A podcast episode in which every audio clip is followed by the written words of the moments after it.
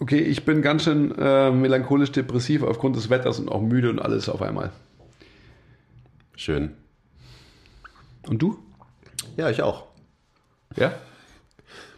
Ja. ich habe es vorhin schon zu dir gesagt, meine Stimmung hat sich dem Wetter angepasst. Ist also so ein bisschen grau, bisschen verhangen.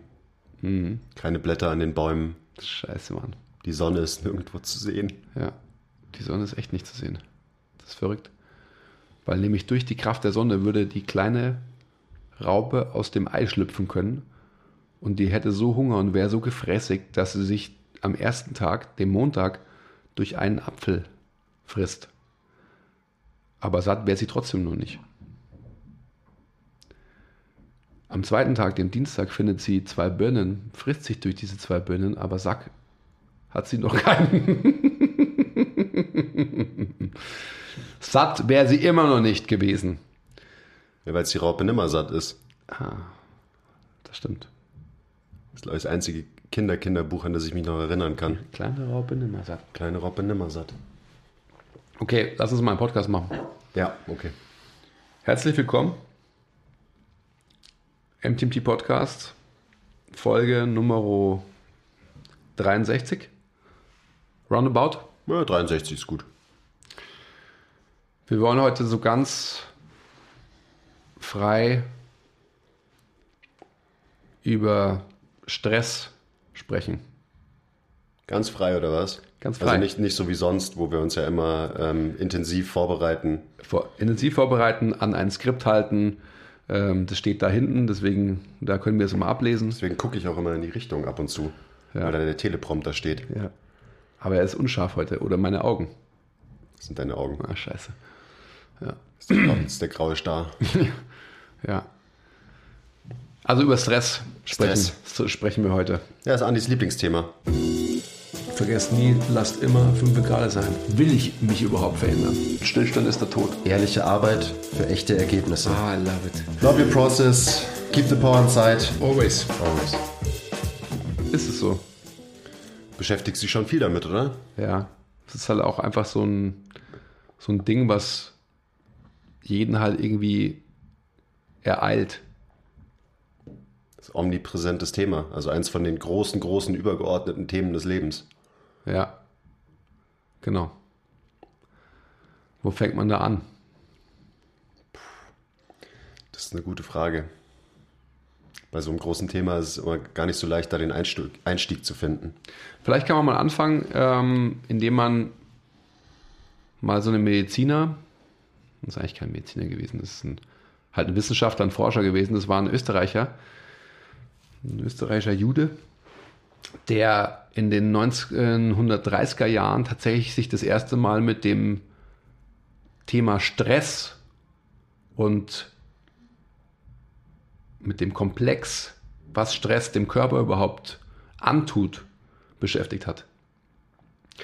Es ist schon irgendwie krass, finde ich, dass, dass das so ein, so ein junges Feld eigentlich erst ist. Dass die Wissenschaft sich tatsächlich erst seit noch nicht mal 100 Jahren damit beschäftigt, was mit diesem Stress überhaupt so abgeht. Und dieser Mensch, Hans Selye, war einer, der tatsächlich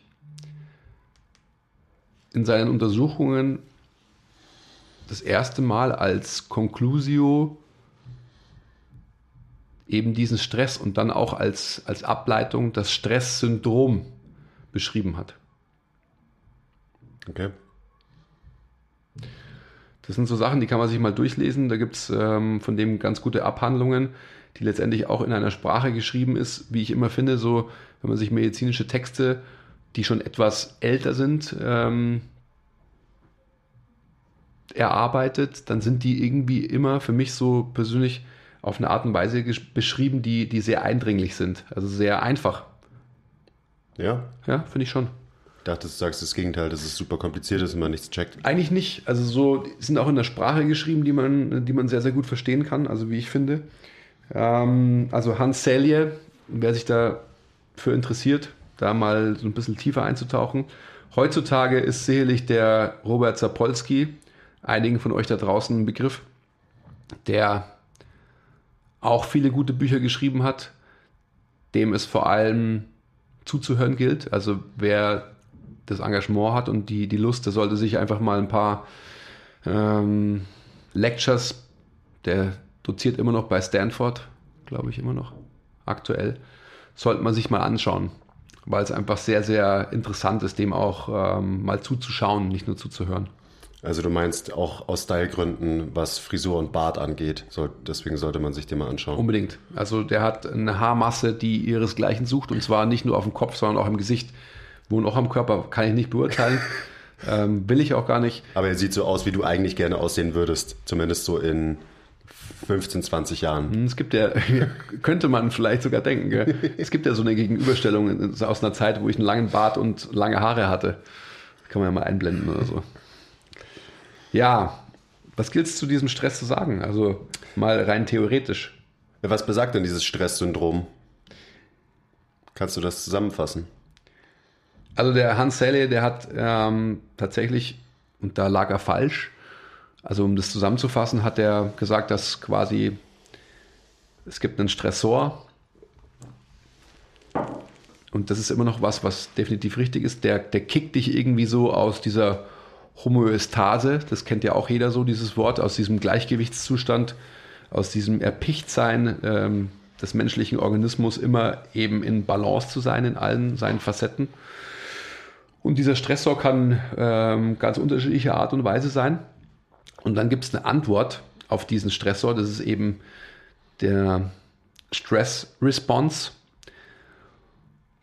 Und der war nach Hans Selle irgendwann mal erschöpft. Das heißt, er hat quasi gesagt, dass irgendwann mal die ähm, Anpassungen an, an Stress, der sich weiter kumuliert und kumuliert und kumuliert, irgendwann mal nicht mehr gegeben ist. Und das war faktisch falsch. Heute weiß man ähm, logischerweise, dass einfach so Sachen wie die ähm, Adrenal Glands niemals ähm, keine Munition mehr haben, sondern einfach immer weiter schießen und immer weiter schießen und immer weiter schießen. Also die, die Art der, der Abnutzung des sich irgendwie Abtragens ähm, von, von den Mechanismen der Stressantwort, wie sie Hans Selle beschrieben hat, ist falsch gewesen. Und das beschreiben einfach äh, Wissenschaftler heutzutage ganz eindringlich eigentlich.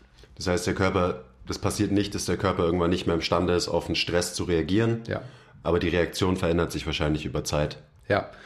Man weiß einfach heutzutage, dass das Problem mit diesem Stress ist, dass die die Möglichkeiten, und das ist das Interessante, hm, vielleicht gehen wir jetzt da schon zu weit, aber trotzdem können wir ja gleich nochmal zurückkommen zu dem, zu dem ursprünglichen Thema, ähm, dass es so ist, dass wann immer der Mensch, der Organismus gestresst ist, ist es so, dass eine Stressantwort getriggert wird. Und diese Stressantwort ist immer die gleiche. Also das, was im Körper hormonell abläuft, ist immer die gleiche, egal welcher Art von Stress der Körper ausgesetzt ist. Und das ist super interessant, wie ich finde, weil wenn man jetzt mal so auf die Grundlage kommt, dann, ähm, dann war Stress letztendlich immer ein vor allem physisch getriggerter Zustand. Also sprich, ähm, wir kommen zu unserem Lieblingsbeispiel, dem Säbelzahntiger. Du bist vom Säbelzahntiger weggelaufen und hast entweder überlebt, ja, weil er dich nicht gefressen hat, oder du wurdest gefressen. Beide Male ähm, war die, die Art von Stress einfach die gleiche. Heutzutage ist es so, dass, dass wir diesen Stress nicht nur situativ, physisch irgendwie getriggert für ein paar Minuten erleben oder für eine halbe Stunde oder sonst was, sondern dass wir uns dauerhaft stressen, Stressoren ausgesetzt sind und sonst irgendwie. Und das Entscheidende dabei ist, so für mich vom, von der Einsicht her, dass die Unterscheidung zwischen physischen Trigger und psychischen Trigger besteht. Und dass wir in unserer heutigen Zeit, weil wir auch als eben als Menschen die Möglichkeit des differenzierenden Denkens haben, die Möglichkeit haben, schon allein der Gedanke daran, dass ein physischer Stressor eintreten könnte, uns in diese Situation des Stresses bringt, obwohl tatsächlich eigentlich keiner da ist. Also der Gedanke an einen Stressoren reicht aus, reicht damit der Körper aus. so reagiert, als wenn der Stressor real ist. Ja. Als ob der Säbelzahntiger hinter uns her ist, obwohl wir nur ähm, im Verkehr feststecken und Ja. fluchen, Ja, genau. weil der vor uns uns die Vorfahrt genommen hat. Und im Tierreich, also ein Tier würde das niemals machen. Also ein Tier chillt und frisst und schläft und bumst, so lange bis halt tatsächlich ein physischer Stressor kommt.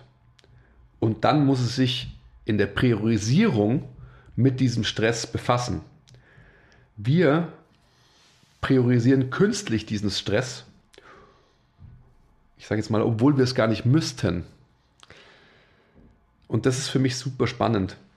Also diese Einsicht, dass die, dieser Stressresponse dauerhaft besteht, egal welche Art von, von Stress, von wirklich manifestierten Stress besteht. Versteht man das? Ich glaube schon. Ich finde, das Spannende ist auch, das haben wir ja schon ein paar Mal gesagt, auch so, dieser, gehen wir jetzt wieder nur auf die Füße, ist dieser Schweinehund. Das ist ja nach wie vor dieser in ein Schweinchenkostüm versteckter Säbelzahntiger. Das ist spannend. Das heißt, das große Problem der heutigen Zeit, dass wir eben irgendwie mehr oder weniger dauerhaft gestresst sind und unser Körper physisch, hormonell sich in einem, äh, in einem gestressten Modus befindet, in einem Fight-or-Flight-Modus, den die Natur eigentlich eben vorgesehen hat für eine echte Fight-or-Flight-Situation. Ja, Ähm, den tragen wir jetzt irgendwie dauerhaft mit uns rum, obwohl wir eigentlich, eigentlich ein gutes, entspanntes Leben haben, so ungefähr. könnten. Könnten, genau. Und Ja. der, so der Vergleich mit einem Tier ist natürlich ganz gut, weil das Tier switcht tatsächlich zwischen Entspannung und Spannung hin und her. Das heißt, da gibt es irgendwie eine deutlichere Unterscheidung zwischen dem einen und dem anderen Zustand. Und bei uns verschmelzen die so ein bisschen quasi. Also es gibt nicht, es gibt selten so eine klare Trennung, weil man irgendwie so ein gewisses Stresslevel immer mit sich rumträgt. Die verschmelzen nicht ein bisschen, sondern big time. Also wir haben einfach als Menschen, weil wir eben, wir denken an gestern, wir denken an morgen und übermorgen und wir denken zu wenig an hier und jetzt. Also wir sind zu wenig im Jetzt. Ein Tier ist nur im Jetzt. Das macht sich keine Gedanken darüber, was ist morgen. Ähm, das heißt, diese, dieser grundsätzliche Wechsel zwischen sympathischen und parasympathischen Nervensystemen, ja, Fight or Flight oder Rest and Digest, besteht bei uns einfach zu wenig. Also wir kriegen diesen, diesen Switch, den eigentlich die, die Mutter Natur vorgesehen hat, auch für uns Menschen kriegen wir nicht mehr hin. Und das ist das große Problem, weil zusammenfassend lässt sich auch sagen, dass in Zeiten des Fight-or-Flight-Moduses alle anderen Faktoren eliminiert sind, weil es einfach nur ums Überleben geht. Das heißt, eine Krankheit zu besiegen, zu wachsen, auszuscheiden, also alle Reparaturmechanismen, sage ich mal, alle regenerativen ähm, Prozesse, die eben im parasympathischen Zustand stattfinden, werden ausgeschaltet. Jetzt muss man sich vorstellen, und das ist einfach so total klar und eingründlich, ähm, sagt man das, eingründlich, eindringlich so, dass ähm, wenn ich zu lange einfach in einem gestressten Modus bin, also einfach in einem Fight-or-Flight-Modus, dass mein Körper nicht die Möglichkeiten hat, diese Prozesse hochzubringen, die er eigentlich in einem regenerativen Status hochbringen müsste. Eben die, die ganzen, die ich angesprochen habe. Ja, das sind super wichtige Prozesse. Also Gains machen, Muskelwachstum Ja. zum Beispiel, Ja. aber halt auch einfach so Sachen wie ähm, Reproduktion. Ähm, also keine Ahnung, warum, warum kriegt man keinen hoch? Weil man gestresst ist. Ja, Ähm, eben Gains, Verdauung, also diese ganzen Sachen, die man einfach braucht äh, zum Regenerieren, zum Wachsen und so weiter, die werden automatisch ausgeschaltet. Und das ist, wie du schon gesagt hast, macht ja total Sinn, dass es so ist, weil wenn dein Körper aufgrund von einer hormonellen Veränderung im System davon ausgeht, dass du jetzt gerade flüchten oder kämpfen musst, dann passieren halt so Sachen wie mehr Blutfluss zu den Extremitäten, weil du musst eventuell kämpfen oder weglaufen. Das heißt, das Blut geht eher weg von, ähm, von der Verdauung und so weiter, ähm, weil es irgendwie theoretisch woanders gebraucht wird, wo es dann aber gar nicht gebraucht wird. Das ist super einleuchtend eigentlich. hm, total. Und dann checkt man auch, warum uns das so kaputt macht. Und also oder Muskeltonus wird erhöht, wenn man gestresst ist. Und dann ist so die Sache so, ja, warum, äh, warum bin ich die ganze Zeit verspannt? Warum ich, bin ich die ganze Zeit verspannt? Gib mir den richtigen Stretch, damit ich das, äh, damit ich das reparieren kann, damit mein Nacken nicht mehr so verspannt ist. Was muss ich machen für, wo muss ich mir den Lacrosse-Ball reinstecken? Mhm. Auf welcher Rolle muss ich wie lang rumrollen? Und so. So, das kannst du alles machen, aber es ist so, ähm, es ist so, als wenn ein Hochhaus brennt und du stellst dich davor und pinkelst dagegen und denkst, du kannst irgendwas gegen das Feuer unternehmen. Mhm. So, es wird nicht funktionieren. So, vielleicht gibt es dir irgendwie einen kurzzeitigen Release, aber du wirst niemals auch nur annähernd die Ursache von dem Problem bekämpfen können, weil dein Körper einfach nach wie vor in dem gleichen Modus ist. Und es ist so, du hast ja schon gesagt, Tiere sind im Moment und das Tier Homo sapiens ist eben nicht mehr im Moment. Und da macht dann auch so dieser ganze Research ähm, über Meditation zum Beispiel total Sinn. So was für positive Benefits so eine Mindful-Meditation mit sich bringt. Mhm. Weil die einem halt lehrt, wie man eben wirklich im Moment ist. Und dadurch veränderst du halt deine komplette Physiologie. Ja. Deine, ähm, dein Stresshormon, also Cortison-Levels werden wahrscheinlich runtergehen. Ähm, du kannst diese Awareness mit in den Alltag nehmen und quasi diesen Teufelskreis durchbrechen, aktiv. Das kann man ja, wenn man da geübt ist, aber das muss man halt trainieren. Muss man krass trainieren, weil es super, super schwer ist, weil wir einfach bombardiert werden mit Stressoren, 24-7 die ganze Zeit. Aber da auch wieder, es macht einfach, es macht alles total Sinn und vor dem Podcast oder vor ein paar Tagen hast du schon gesagt, es ist ja eigentlich so einfach, das mit dem Stress. Theoretisch. Mhm. Also das zu verstehen, wie es funktioniert, warum es so ist, das ist vermeintlich einfach, aber das Ganze umzusetzen in der heutigen Zeit ist halt super, super schwer. Ich will nochmal festhalten, dass es einfach, ich finde, es ist so spannend, dass wir, dass die Art und Weise, wie der Körper reagiert, immer die gleiche ist. Also egal, welche Art von Stressor besteht, die Antwort darauf ist, ist quasi immer die gleiche Ableitung. Das ist doch super spannend. Also, dass man einfach, dass der Körper nicht unterscheidet, ähm, habe ich jetzt irgendwie einen, einen Stressor, weil ich irgendwie, ähm, keine Ahnung, nachts in der U-Bahn auf zwei Typen treffe, vor denen ich irgendwie Schiss habe, weil sie mir komisch vorkommen oder sonst was. Oder ob ich letztendlich, natürlich ist dann die, ja, ich sag mal, die Stimmung eine andere logischerweise, klar, aber ähm, wenn ich unglaublich nervös bin von einer, von einer Prüfung oder sonst was, der Körper wird letztendlich die gleichen Signale aussenden und einfach auf diesen, auf diesen ja, wahrgenommenen Stressor physisch gleich reagieren. Mhm. Das ist so abgefahren. Ja? ja. Und wenn man sich dann quasi in, in seinen Mustern, dann sind wir wieder bei dem Muster, in seinen typischen ähm, Verhaltensweisen als Mensch befindet, wird es im Endeffekt so sein, dass dass sich jeder natürlich in seine gewohnten Strukturen ergibt ja, und es quasi als normal ansieht. Und auch so diese, du hast vorhin von Verspanntheit gesprochen und so weiter. Also jeder hat irgendwie so seine Felder, wo er halt Stress hinkompensiert, sage ich mal, und sich meistens damit aber irgendwie zufrieden gibt weil er halt irgendwie denkt, nur es ist halt bei mir so.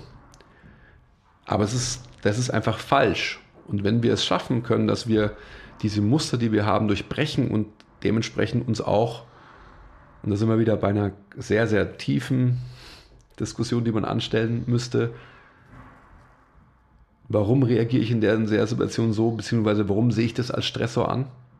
Mhm. Ähm, dann hätte ich die Möglichkeit, wirklich meine, meine Antworten auf gewisse Lebenssituationen anders zu definieren. Eben nicht mit einem Stress-Response, sondern vielleicht mit, mit einer gewissen erlernten Entspanntheit. Das ist, glaube ich, das A und O. Also den Stress heutzutage den wird es immer geben. Und also bis jetzt haben wir nur darüber geredet, dass Stress quasi negativ ist. Wir werden dann auch noch darüber reden, dass Stress ja nicht immer was Negatives ist, auch wenn das Wort komplett negativ behaftet ist inzwischen. Mhm. Ähm, aber das Wichtige ist eben, wie nimmt man den wahr? Wie interpretiert man den Stressor? Wie geht man damit um? Mhm. Weil das am Ende die eben physiologische Antwort auf einen Stressor bestimmt. Mhm. das heißt, wir haben einen Filter. Jede, jede Situation filtern wir erstmal durch eben, ich sag, runtergebrochen, durch unsere Persönlichkeit zum Beispiel. Erfahrung ist da auch ein ganz wichtiger Punkt. Genau, durch vorangegangene Erfahrungen, durch unsere Persönlichkeit. So, jeder Stressor wird erstmal wahrgenommen und interpretiert. Und je nachdem, wie du diesen Stressor interpretierst, wird es eben zu einem Stressor, der dich physiologisch beeinflusst oder eben nicht. Oder man atmet aus. Ähm, so ein Beispiel, klassisches Beispiel. Du bist auf einer Party, wo du niemanden kennst und äh, neben dir steht eine kleine Gruppe und die lachen. Jemand mit einem, ich sag mal, ängstlicheren Persönlichkeitsprofil dreht sich um und denkt, fuck, die lachen über mich. Jemand, der ein bisschen entspannter und selbstbewusster ist, nimmt halt wahr, ja, okay, die lachen, cool. Und keine Ahnung, macht weiter mit seinem mhm. Leben. Ja. Und der andere bleibt da hängen in der Situation. Das heißt, es ist genau die gleiche, genau der gleiche Input, der aber komplett verschieden wirken kann mhm. auf zwei verschiedene Menschen. Mhm. Der eine stresst sich noch mehr und äh, keine Ahnung, die Gedanken spinnen weiter und an dem anderen prallt es quasi ab und es kommt gar nicht erst zu einer Stressreaktion. Mhm. Also das ist genau dieser Filter. Hast du das bei diesem Sex Education jetzt gelernt oder? ja. Das habe ich in meinem Leben gelernt. Ja, okay, verstehe. ja. Lass uns vielleicht genau auf das kommen, ähm, was du gerade gesagt hast. Stress ist an sich ja notwendig. Wenn wir nicht gestresst sind, werden wir kein höheres Potenzial erreichen können. Weil wenn wir immer in Homöostase sind, dann werden wir uns eben immer in dieser befinden und einfach den Envelope nicht nach oben pushen können. Also von dem her ist es einfach essentiell, dass wir gestresst sind, auf welche Art und Weise auch immer. Als ein praktisches Beispiel Training. Training ist physischer Stress, den wir uns künstlich applizieren, in Anführungsstrichen, um quasi unser ähm, Leistungsniveau, Muskulatur, Kraft, whatever, Ausdauer zu verbessern. Wenn wir aber, und das ist auch immer das, was wir sagen, was ich immer sehr, sehr gerne erzähle, wenn Leute zu mir kommen, die bei mir in der Woche zweimal trainieren und sie sagen, ich will ein drittes oder viertes Mal trainieren, dann frage ich sie erst, kannst du diesen Stressor auch wirklich positiv verdauen? Also so gesprochen. Das ist genau das, was wir jetzt gerade erzählen. Wenn dieser Stressor positiv verdaut werden kann, also sprich, wenn meine Antwort darauf ähm, so ist, dass sie mich nicht dauerhaft auf mein Stresskonto so exponentiell nach oben schießt, dass ich quasi aus diesem Stresszustand nicht mehr rauskommen kann, dann würde ich sagen, ja, du kommst noch ein drittes und vielleicht sogar ein viertes Mal zu mir. Das geht auf jeden Fall.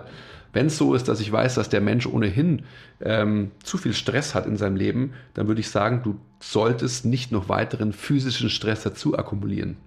Sondern du musst davor erstmal deinen Lifestyle quasi in den Griff bekommen, in Anführungszeichen. Ganz genau. Bevor du dir das erlauben kannst. Weil das ist dann einfach eine, ähm, eine Sackgasse oder sogar eine Abwärtsspirale, weil es einfach so ist, dass man denkt, ich muss jetzt noch mehr trainieren, weil dann werde ich besser. Das Gegenteil ist meistens der Fall. Also es kennt vielleicht auch ähm, der eine oder andere von euch, wenn man eine, eine Phase hatte von ganz, ganz klassische Trainingsplanung, wo es einfach so ein Ramping-up gibt, wo man einfach schwer trainiert hat über eine längere Zeit und auf einmal ähm, kommt vielleicht, wenn man gut plant, ein Deload, dann wird man meistens im Deload besser. Warum? Weil der Körper halt die Möglichkeit hat, die Stressoren zu reduzieren und mehr Potenzial für Regenerationsmodi hat und dementsprechend besser wird. Das ist so einfach und so logisch.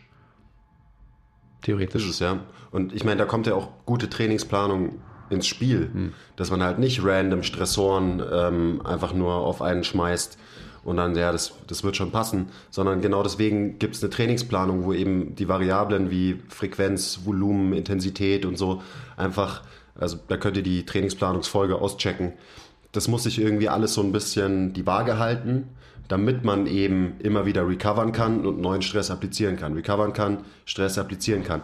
Deswegen, ja, deswegen macht man sich da überhaupt so viele Gedanken mit Periodisierung und irgendwelchen verschiedenen Progressionsschemata und so. Alles, was da, was tief drin dahinter steht, ist diese grundsätzliche Stressantwort und wie unser Körper damit umgeht. Hm. Und also zum Beispiel, äh, ein Powerlifter wird wahrscheinlich nicht unbedingt öfter als einmal die Woche heben, aber dafür bencht er vielleicht viermal die Woche und beugt zweimal die Woche. Einfach weil sich über die Jahre halt so rausgestellt hat, dass der Körper nach einer schweren Deadlift-Session deutlich mehr Recovery-Zeit braucht als zum Beispiel nach einer schweren Bench-Session. Dementsprechend haben sich solche Konstrukte gebildet wie, ja okay, du kannst viermal die Woche benchen und kannst dich noch davon erholen und kannst besser werden. Aber wenn du viermal die Woche Deadlifts schwer machst, dann kannst du dich niemals davon erholen. Das heißt, du wirst nicht besser werden. Hm. Man, man sieht ja auch jetzt, wenn man, wenn man jetzt, ich sag mal, wenn man Spitzensportler nimmt, bleiben wir mal beim Powerlifting, die das kann man natürlich auch nur so ein bisschen mh, mm, mutmaßend erzählen, aber das, was man halt so mitbekommen kann und wenn man sich mit diesem ganzen Feld so ein bisschen beschäftigt, dann sieht man ja meistens, dass die Leute, die wirklich die, ich sag mal, die stärksten sind, sind es die, die eigentlich wie Tiere sind. Also die sind halt unglaublich focused und unglaublich driven in der Zeit der Belastung, also wenn sie im sympathischen Nervensystem, im Fight-of-Flight-Modus sind und sind danach aber die Besten im sofortigen Umschalten in den Regenerationsmodus. Und das ist sicherlich einfach was, was sie in sich haben, also was sie mitbringen als Menschen, als genetische Disposition, was sie aber auch persönlich erfahren haben, sicherlich. Dass es einfach so ist, dass sie ähm, nur besser werden und gerade sich in der Spitze noch verbessern, wenn sie es schaffen, eben von absoluter Alertness umzuschalten, so schnell wie möglich in absolute Entspanntheit, um letztendlich quasi den applizierten Stress beantworten zu können. In Major Air Quotes gesprochen. Hm. Ja, ich glaube, also wenn man sich da so ein paar Charaktere anschaut, ist ja auch oft so, dass halt die krassesten Motherfucker, die stärksten Dudes eigentlich so, so nette Teddybären sind. Also, keine Ahnung, so Martin Sleazy's Strongest Man, ähm, super entspannter Dude oder so ein Brian Shaw zum Beispiel, der halt einfach, ich meine, der ist irgendwie drei Meter groß und wiegt 500 Kilo und ist einer der stärksten Menschen der Welt, aber er ist auch einfach eigentlich so, eine, so ein Riesenbaby, wenn man sich mal so ein bisschen was von ihm anschaut. Ja. Und selbst so ein Eddie Hall, der zwar aussieht wie ein krasser Psychopath, ist eigentlich ein total ruhiger Typ, hat man so die, mhm. die Wahrnehmung, wenn man sich so, ähm, einfach ja, so den Habitus von solchen Leuten anschaut. Ja, definitiv. Also da, da, sieht man das schon, dass es auf jeden Fall so ist. Ja. Das sind nicht die Leute, die immer, immer, immer on sind und immer driven sind. Ja. Das sind dann die Leute, die dann halt früher oder später ausbrennen. Hm.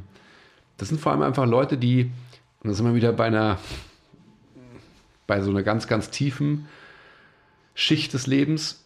Das sind die Leute, die einfach in diesem Top-Bereich oben sind, sind sicherlich die, die einfach so viel Neues ausblenden können, die so gute Filterfunktionen haben, was du vorhin angesprochen hast, dass die sich darum gar keine Gedanken machen.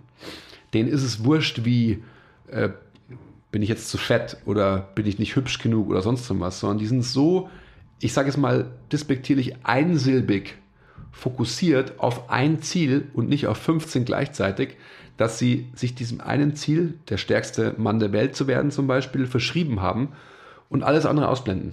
Mhm.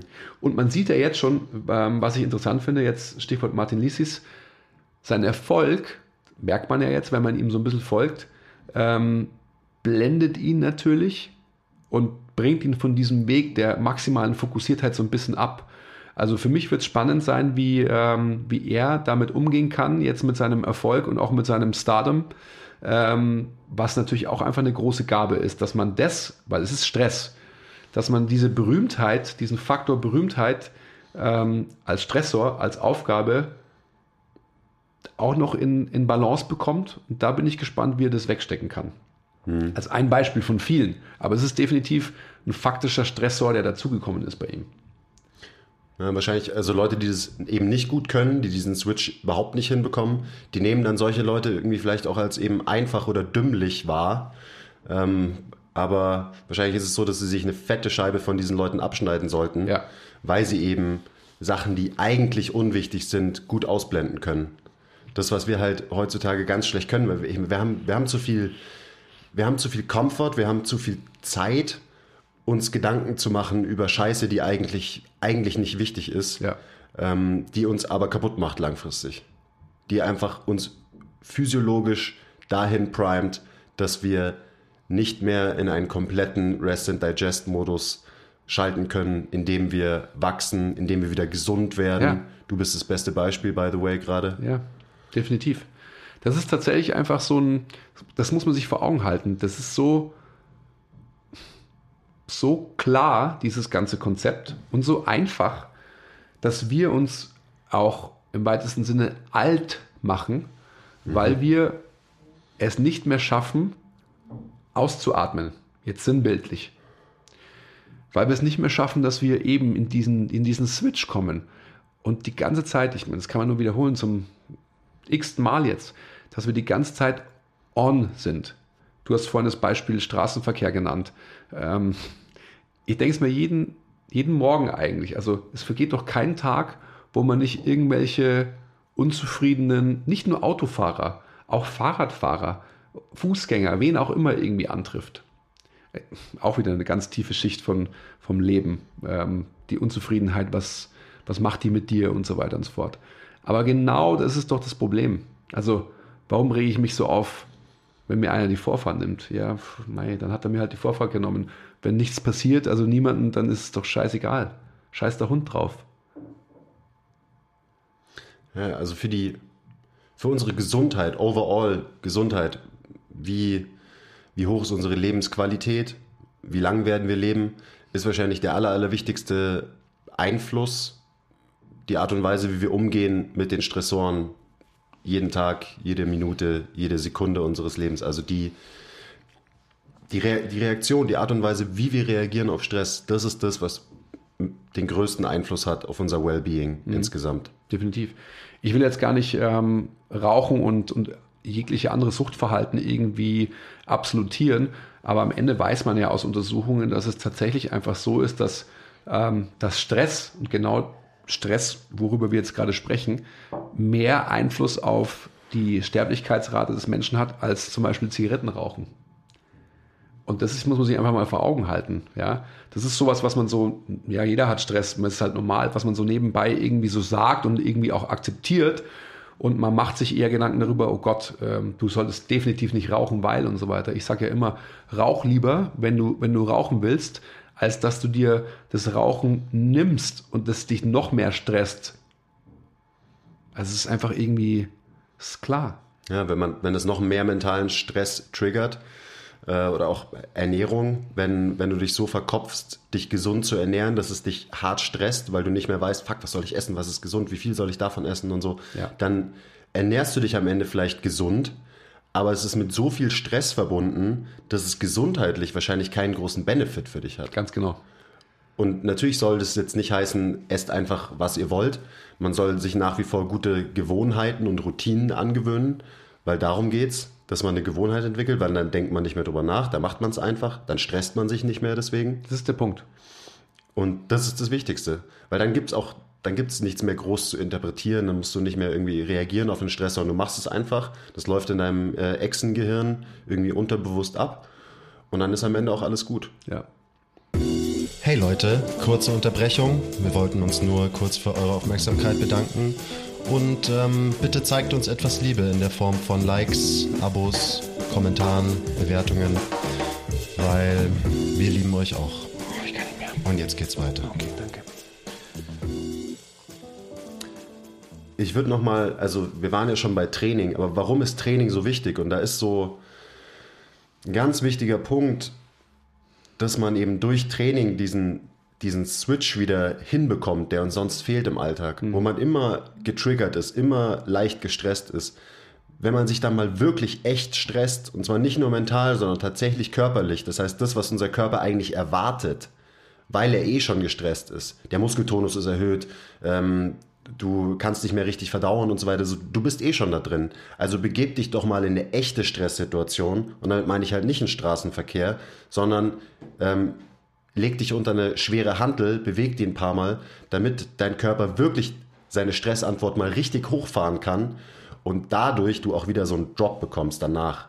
So, das wird dazu führen, dass du dich wirklich besser entspannen kannst, mhm. weil du deinem Körper den, den Stressor gibst, den er die ganze Zeit mhm. erwartet, mhm. den er aber nie bekommt. Mhm. Und deswegen ist Training und körperliche Anstrengung so wichtig und deswegen setzt es so viele Glücksgefühle frei, wenn man es macht. Mhm. Deswegen fühlt man sich so gut weil man danach wieder runterfahren kann. Ich meine, wenn ich am Samstag äh, nach dem Heavy Saturday, so, da geht ja auch immer irgendwie mein Wochenende dann mehr oder weniger los, dann bin ich fertig mit dem Training, dann gehen wir zum Koreaner, essen Schweinebauch. So, ich merke das immer so krass, wie danach einfach so, oh, So, ich habe was gegessen, ich habe geil trainiert, ich habe jetzt ist Wochenende, ich komme heim, ich fahre so krass runter. Meistens mache ich dann erstmal ein Nickerchen. Hm. So, das ist einfach eine unmittelbare Antwort, die irgendwie automatisch passiert, ohne dass ich drüber nachdenken muss. Ja. Und das hat ganz viel damit zu tun, dass man halt einfach dem Körper das gibt, was er eigentlich braucht, nämlich echten Stress. Und nicht, ich meine, das andere ist auch echter Stress, das haben wir ja schon so definiert. Aber es ist unnötiger Stress in, in vielen Fällen. Es ist vor allem so, und da kommt natürlich dann wieder die, die persönliche Bewertung dazu, es ist halt vermeintlich, also wenn man sich die Frage gestellt hat, will man es wirklich, ist es halt positiv assoziierter Stress. Und das natürlich dann einfach so die, ähm, die Handlungen, die damit einhergehen, wenn man diesen Stressor bewusst gesetzt hat, sprich Training, dass die natürlich danach positiv sind, die sind klar. Wenn es so ist, das sage ich ja auch immer wieder, dass dich Training eher stresst, weil du dir denkst, so, eigentlich habe ich da gar keinen Bock drauf und ich habe eigentlich gar kein Ziel, was ich damit verfolge. Auch wieder nach dem obersten Mantra, always be intentional. Warum mache ich das überhaupt? Eben, will ich das wirklich? Wenn ich das mit Ja beantworten kann, weil ich einfach halt ein körperliches Ziel verfolge, was auch immer das ist, dann wird es immer positiv sein.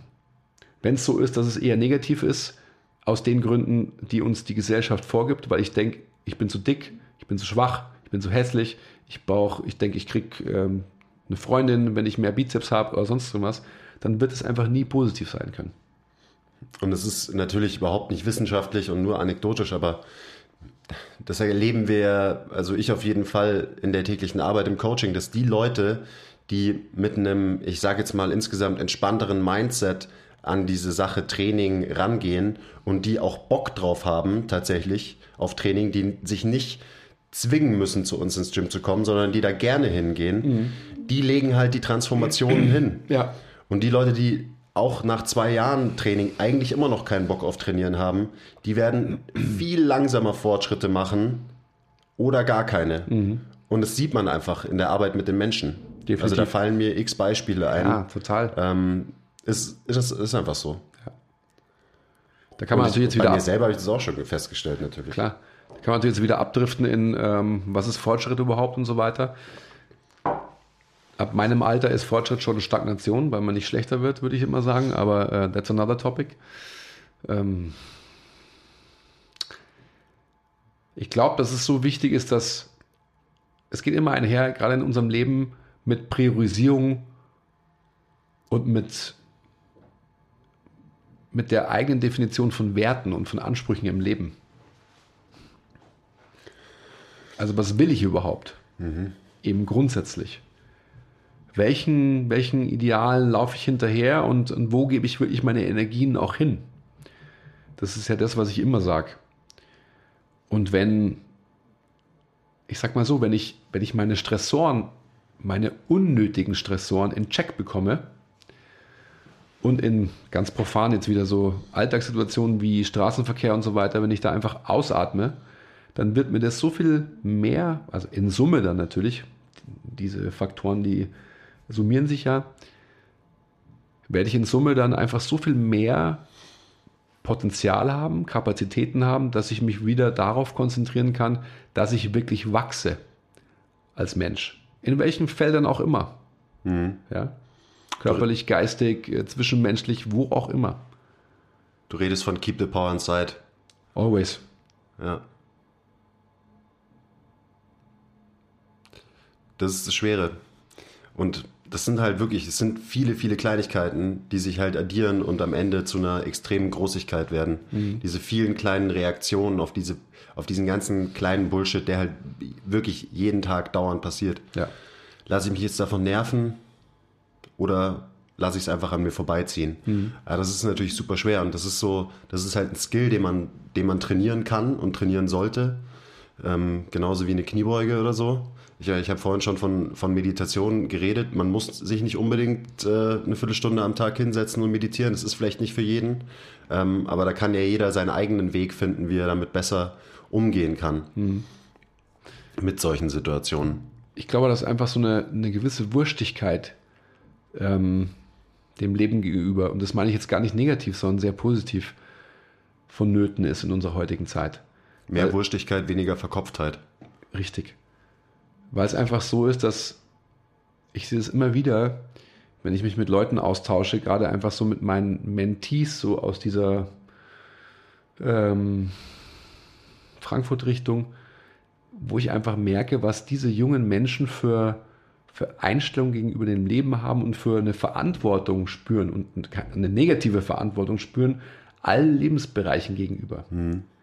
Also so in, in allen Lebensbereichen, in Anführungsstrichen, alles richtig machen zu müssen. Was auch immer richtig ist, aber die Bewertung ähm, ist ja eine sehr individuelle.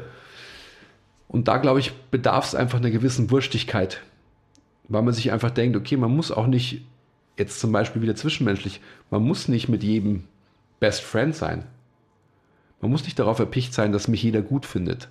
Man muss nicht darauf erpicht sein, dass, ähm, dass ich überall beliebt bin, dass ich bei allen Menschen das Richtige sage, das Richtige mache.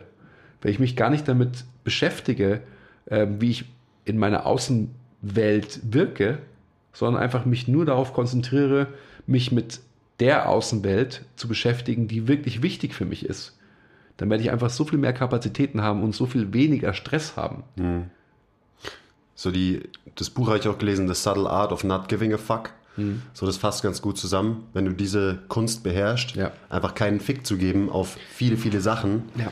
ähm, dann hilft dir das in allen Lebensbereichen weiter. Aber es ist halt, das ist wirklich eine Lebensaufgabe. Ich meine, ich kenne es ja selber von mir, du hast gerade angesprochen, dass man halt, wenn ich abends heimkomme äh, und irgendwie einen Zwölf-Stunden-Tag hatte, dass ich mir immer noch irgendwie manchmal schlecht vorkommen, wenn ich dann halt einfach wurstig bin und gar nichts mache und irgendwie denke, boah, ich könnte aber noch das machen und ich sollte noch das machen und so weiter. So, das ist so ein, da bin ich schon viel besser geworden, jetzt persönlich. Ähm, das war viel schlimmer noch vor, vor ein paar Monaten, aber das, das ist einfach wichtig, dass man sich da, mh, hm, wie sagt man das auf Deutsch? Ja, dass man sich das einfach zugesteht und erlaubt, ohne eben ein schlechtes Gewissen. Und das mit schlechtem Gewissen, das kann man ja wieder perfekt auf Ernährung, Training und so weiter übertragen, mhm. die halt immer irgendwie mhm. oder allermeistens mit einem schlechten Gewissen assoziiert sind. Man muss, sich, man muss sich da auch vor Augen halten, also gerade wenn du jetzt wieder von Ernährung sprichst und von diesem Vicious Cycle des, des Stress-Ess, ähm, wenn ich einfach eine gewisse Wurstigkeit mitbringe und ich glaube einfach diese Faktoren, die du jetzt gerade angesprochen hast, also so ehrgeizig zu sein, motiviert zu sein, mehr zu wollen. Das sind einfach so Persönlichkeitseigenschaften, die ja per se nicht verkehrt sind. Ich glaube, dass es einfach wieder so ist, dass man halt eine Differenzierung vornehmen muss und sich Gedanken darüber macht, welche Stressoren sind wirklich unnötig. Also wenn du nach Hause kommst und sagst so, oh, eigentlich könnte ich noch das machen, dann ist es halt einfach in deiner Lebenssituation total normal und nachvollziehbar. Wenn du aber draußen auf dem Fahrrad bist und äh, fährst an einem hübschen Mädel vorbei und denkst dir so, ähm, boah, weiß nicht, habe ich jetzt da hat sie den Fleck auf meiner Hose gesehen und so weiter. Auf der anderen Seite, glaube ich, war er. Ähm, ja. Etc. Es ist ein blödes Beispiel, weil einfach ähm, to impress the ladies, das ist natürlich einfach irgendwie klar, aber eine andere Situation, habe ich mir darüber Gedanken gemacht, habe ich jetzt das Richtige zu meinem Kunden gesagt oder war ich freundlich genug oder sonst irgendwie. Also diese ganzen, diese ganzen ähm, Mini-Faktoren, die sich dann aber einfach, wie du gesagt hast, von den Großigkeiten irgendwie ummünzen. Das ist Stress, der unnötig ist. Und, und dieser dauerhafte Stress bringt mich dann ja auch wieder zu schlechten Entscheidungen in den wichtigen Bereichen. Sprich, wie ernähre ich mich etc. Weil wenn mein, mein System konstant in einem Fight-of-Flight-Modus ist, latent da drin hängt, dann werde ich natürlich einfach auch biochemisch andere Signale bekommen von meinem Gehirn. Du brauchst jetzt das Essen, sprich meistens halt Carbs, weil die letztendlich diese, diese schnelle Befriedigung, diese, Veränderungen meines ähm, Blutzuckerspiegels etc. wieder ausgleichen können, die hervorgerufen wurden von dem Fight-or-Flight-Modus. Mhm. Weil auch wieder biochemische oft diese Antwort, so funktioniert es, äh, werden halt so Sachen wie ähm, Impulskontrolle oder wie neutral kannst du eine Situation bewerten, ja. ähm, die funktionieren einfach nicht so gut, so wenn, wenn dein Cortisol-Level hoch ist. Ja. Also das ist so der, der, der Research, den es dazu halt gibt. So, da werden irgendwelche Gehirnuntersuchungen gemacht, welche Areale vom Gehirn sind wann aktiv. Ja. Und da kann man dann einfach sehen, dass wenn eben das Fight-or-Flight-Areal aktiv ist, dass das andere gar nicht so hochfahren kann. Mhm. Und das ist halt genau dieser vicious Cycle. Du bist ja. gestresst, Sachen wie Impulskontrolle und so ähm, sinken Oder auch Empathie zum Beispiel, dass du dich gar nicht mehr in wen anders reinversetzen kannst. Das heißt, du bist in deinem Kopf und kannst da nicht mehr raus, kannst nicht mehr die Situation von außen betrachten. Was so. ja auch logisch ist. Also es ist ja gut zum Überleben, weil dafür ist er ja gemacht. Genau, da muss man dann sich wieder zurückerinnern an das Säbelzahntiger-Beispiel und dann macht das alles total Sinn, Ja. warum das so funktioniert. Ja. So einfach. So einfach und doch so schwer. Ja, definitiv. Ja, weil auch einfach wirklich jeder, jeder Faktor im Leben damit reinspielt in diese Gleichung. Alles. Und gerade heute, also besonders auch so in diesem ganzen sozialen, kulturellen Zusammenhang, so Sachen wie Hierarchie und Rang, ähm, weil oft wird ja irgendwas oder stresst dich was erst, weil du einen Vergleich hast. Ganz genau. So, es würde dich, es würde dich überhaupt nicht tangieren, aber dann siehst du jemanden anders, der XY macht oder das und das hat und auf einmal wird was zu einem äh, Stress für dich, was davor überhaupt keiner war. Und das, ich meine, das ist ja auch ein Thema, was wir immer wieder wiederholen, gerade im Zusammenhang Training, dass man sich eben nicht vergleichen darf. Wie, wie ist dein Lieblingsspruch von Shakespeare oder so? Ja, comparison is an act of violence against the self. Genau. Genauso ist es. Ja.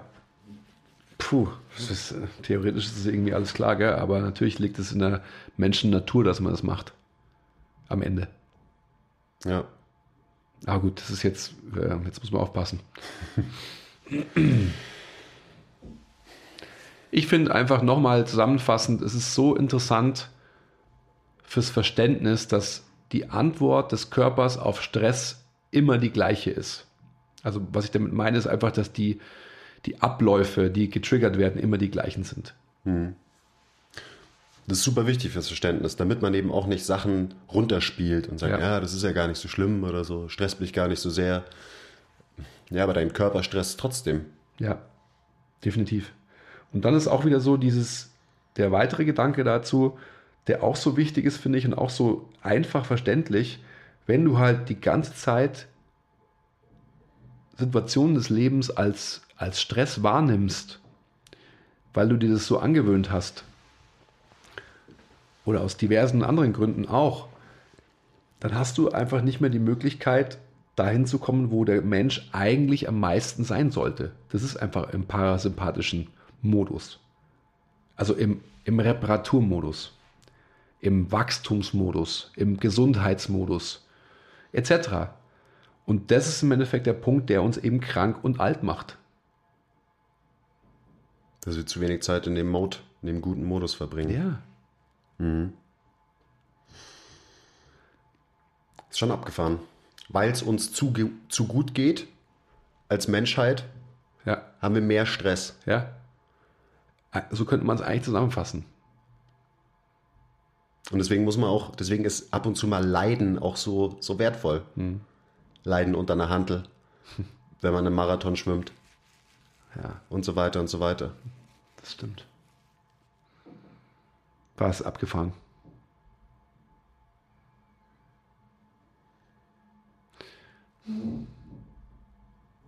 Wir könnten natürlich jetzt auch noch, aber das haben wir eigentlich schon beschrieben, so ein bisschen. Also wir, wir könnten schon expliziter noch eingehen auf den Zusammenhang zwischen dem Entstehen von Krankheiten und Stress. Aber das liegt ja irgendwie auf der Hand, oder? Also wenn man weiß, welche, welche Systeme wirklich betroffen sind, wenn ähm, der parasympathische Modus nicht aktiviert werden kann. Also du hast ja schon einige aufgezählt, sondern wenn man immer halt in diesem Kampf- oder Fluchtmodus sich irgendwie befindet, dann ist es klar, welche Strukturen, welche Organsysteme, welche Krankheiten am Ende des Tages wirklich als, als Ableitung davon entstehen können. Und am Ende sind es halt Zivilisationskrankheiten. Die Krankheiten, die es erst so richtig gibt, seitdem es uns zu gut geht. Genau. Ja. Was machen wir jetzt mit diesem Stress? Wie werden wir dem Herr? Ja, das ist eine gute Frage. Also, ich meine, wir haben jetzt viel erklärt, was es ist und so weiter. Und am Ende muss natürlich jeder seine eigenen ähm, Strategien finden, wie er mit seinem Stress umgehen kann. Und wie gesagt, Meditation, Training, dieses ganze Back to the Roots, was ja eh so eine Bewegung ist der Menschheit, die immer mehr im Trend ist, weil wir halt immer mehr Stress haben, die Anforderungen unseres Lebens immer krasser sind, das Leben immer komplexer wird. Und dann ist natürlich klar, dass es irgendwie eine Gegenbewegung gibt. Ich meine, warum sind, keine Ahnung, Sleep Tracker und Sleep Supplements und CBD-Öl und so, warum ist das, warum ist das so im Trend? Ja klar, weil wir irgendwie eine, wir brauchen eine Antwort, wir brauchen irgendwas, ein Mittel, äh, damit wir dagegenhalten können. Aber da ist auch wieder die Sache, da muss einem klar sein, dass man niemals äh, eine Pille nehmen kann oder sich ein CBD-Öl auf die Zunge träufelt und das einen nachhaltigen Impact hat. Das kann vielleicht einen Wandel ähm, irgendwie verstärken, begleiten, aber am Ende passiert ist es halt, it's a mindset. Passiert es halt wirklich im Kopf. Und passiert halt in jeder fucking kleinen Situation, wo man vielleicht kurz eben einen Schritt zurückgeht, merkt, okay, es ist nicht wert, ausatmen, weitermachen. Und klar, wir können klug daherreden. Ich, ich weiß für mich persönlich, dass ich damit immer noch super krass struggle und da weiterhin dran arbeite. Mal, mal es besser, mal funktioniert es schlechter. Aber am Ende ist es ja nur wichtig, dass man sich stetig in eine, konstant in eine gute Richtung entwickelt, was das angeht. Mhm. Dass man nicht irgendwie denkt, von heute auf morgen hat man das Leben verstanden und äh, lässt sich nicht mehr stressen oder so. Es ist ein Prozess. Ja. Und den Prozess muss man lieben. Ja, man muss seinen eigenen Prozess lieben, aber den kannst du erst lieben, wenn du überhaupt weißt, was dein Prozess ist. Und du kannst ihn erst überhaupt angehen, meiner Meinung nach, wenn du wieder eben halt so grundsätzlich den Mut aufgebracht hast, ähm, in der Selbstakzeptanz voranzuschreiten. Und das kannst du nur wiederum, wenn du dich mal hinsetzt und vielleicht tatsächlich mal aufschreibst, was will ich überhaupt vom Leben? Hm. Was ist mein Anspruch ans Leben? Was kann ich dem Leben geben? Also allem so nach dem Motto egoistischer Altruismus und so. Und das ist, glaube ich, eine ganz, ganz wichtige Sache. Weil das wird dich dann zurückholen an eine Schwelle, wo man dann merkt, okay, das schmeiße ich raus aus meinem Leben, das schmeiße ich auch raus aus meinem Leben, etc. Und was sind die Wichtigkeiten in meinem Leben? Und da muss man wirklich mutig sein. Hm. Klar. Gerade wenn es äh, irgendwie darum geht, irgendwelche Sachen über Bord zu schmeißen, irgendwelche, keine Ahnung, Freundschaften zu beenden und so weiter, da muss man natürlich dicke Eier haben. Hm. Aber genau darum geht es. Und das ist auch immer wieder, ich meine, du hast, hast gesagt, setz dich hin, schreib das auf. Da geht es halt um Bewusstsein. Man muss sich bewusst werden, die Sachen bewusst machen. Mhm.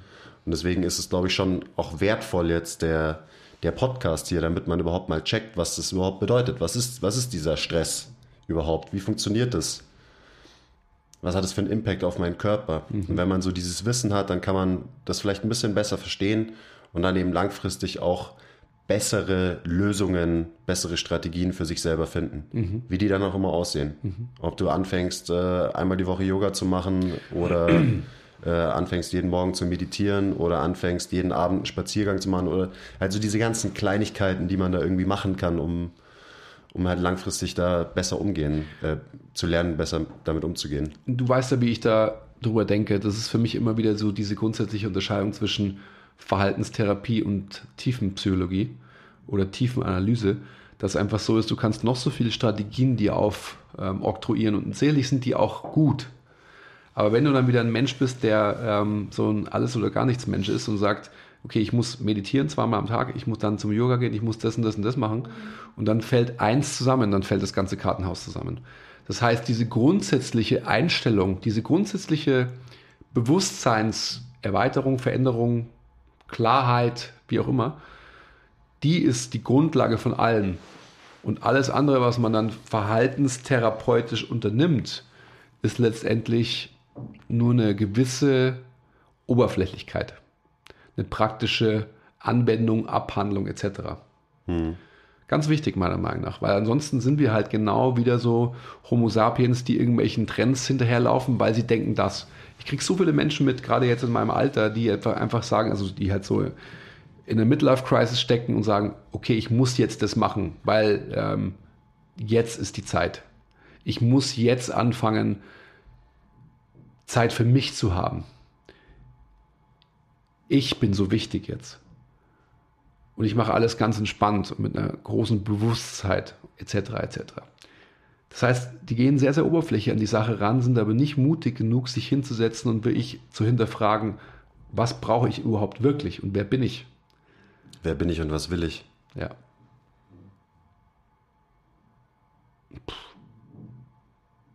Und wenn man das weiß, dann kann man wieder die, diese gewisse Wurstigkeit äh, ein bisschen vorantreiben. Nur, aber nur dann, wirklich nur dann. Alles andere ist einfach eine, eine temporäre verhaltenstherapeutische Maßnahme, die ich mir selbst gebe oder vielleicht härter gesprochen eben aufoktroyiere. Ich muss doch, weil. Klar, ich meine, was, was, sagen die, was sagen die Leute, die zum Ersttermin zu uns kommen? Ja, ich muss mal wieder was machen. Ja, Steckt schon in der, in der unter, unbewussten, unterbewussten Formulierung drin, the power of the word. ja, Ja, dass die Motivation von vornherein irgendwie nicht die richtige ist. ja definitiv. Und noch besser, nicht ich muss was tun, sondern mein Arzt hat gesagt, ich muss was tun. Das ist noch eine Layer mehr. Ja, Ah, fuck. ja. Ja, also, stresst euch halt nicht so. Ganz einfach. Entspann dich halt. Genau. Wenn ich das Be sage, beruhig dich halt. boah, das triggert so krasses Gegenteil halt. Gell? Wenn man, wenn man, vor allem, wenn man das als Mann zu einer Frau sagt. Oh Gott, ganz schlimm. Jetzt beruhig dich doch erstmal. Ja. Oh. Better not. ja gut, schön war's, wie immer, Sehr schön. dieser Stress. Also, Leute, beruhigt euch halt einfach mal. Stresst euch mal nicht so. Ja, echt. Stresst dich nicht. Ja. Ganz einfach. Entspann dich halt mal. Ja. Aber auch eben nicht zu viel. Das wäre auch wieder falsch. Aber da muss man uns fast keine Gedanken machen. Gell? Ja, doch, ich kenne sogar einige Beispiele, wo ich mir sagen würde, der entspannt sich zu viel. Also, entspann dich mal auf der einen Seite und auf der anderen Seite stress dich mal, aber for reals. Ja, stimmt. Das ist doch ein gutes Schlusswort. ja. Ja. Vielen Dank. Danke fürs Zuhören. Bis zum nächsten Mal. Bye.